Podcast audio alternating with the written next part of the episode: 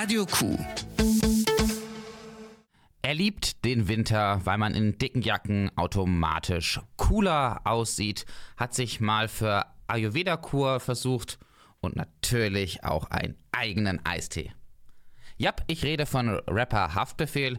Radiokur-Reporterin Lynn Bertelsmeier hat sich seine Vita und Alben mal genauer angeschaut und uns ein Porträt von ihm mitgebracht. Haftbefehl mit bürgerlichem Namen Aykut Anhan wurde im Dezember 1985 in Offenbach geboren.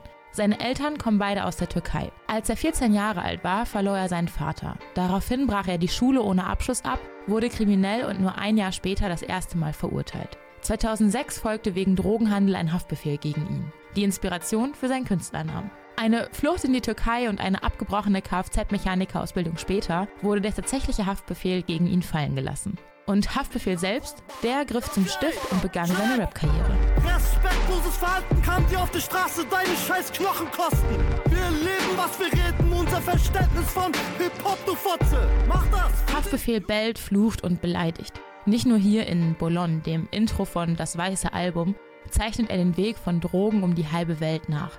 Er erzählt von Pulver auf Spiegeltischen und den Konsequenzen eines solchen Lifestyles. Ei, ei, ei. Gib mir eine Tonne weiße Ziegelsteine und ich baue ein Iglo. Ich hab mehr Weiß gesehen als ein Eskimo. Wovon ich rede? Von Kilos Kokaino, kolumbianische Waren, direkt von Athen. Wo Licht ist, ist eben auch Schatten. Und wo Hafti ist, da wird's laut.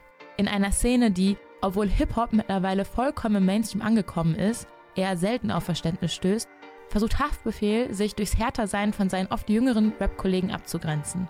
Wie für die männerdominierte Szene leider oft üblich, auch durch sexistische und rassistische Lines. Stände, sie sind gottlos. Kleine Chayas werden Mutter und nutzen Schwänze für Plumpe. Sauna, Clubs, voll mit Oros, Bus, Bumsen, ohne Kondom. Wenig Grammatik, viel Diskriminierung und noch mehr Bass. Das polarisiert. Und Aykut Anhan? Von manchen Aussagen distanziert sich der zweifache Familienvater mittlerweile. Doch eigentlich macht er vor allem eins. Er schreit. Bruder, du baust den Beat, du versuchst so laut wie möglich den Beat zu machen. Und ich schrei einfach rein, Bruder. Und wir kämpfen einfach, eins gegen eins. In dem Song RADW, Rücken an der Wand, folgt, was in einem Hafti-Song folgen muss. Ein Bass, der dich umhaut. Stehe mit Rücken an der Wand, Hand an meinem Schwanz. Andere am Ball, mein ganzer Körper angespannt. Rücken an der Wand. In die Fresse Rap, wie er seine Kunst selbst getauft hat. Und damit trifft er, häufig unter der Gürtellinie, manchmal aber eben auch genau den Zeitgeist. Schließlich können nur wenige Rapper von sich behaupten, mit einem Song den Grundstein für das Jugendwort des Jahres gelegt zu haben. Yep, Chabus wissen, wer der Babo ist. Du baust den Beat, du versuchst so laut wie möglich den Beat zu machen. Und ich schrei einfach rein, Bruder. Und wir kämpfen einfach, eins gegen eins. Puh, da haben wir ja eine kleine Zeitkapsel geöffnet.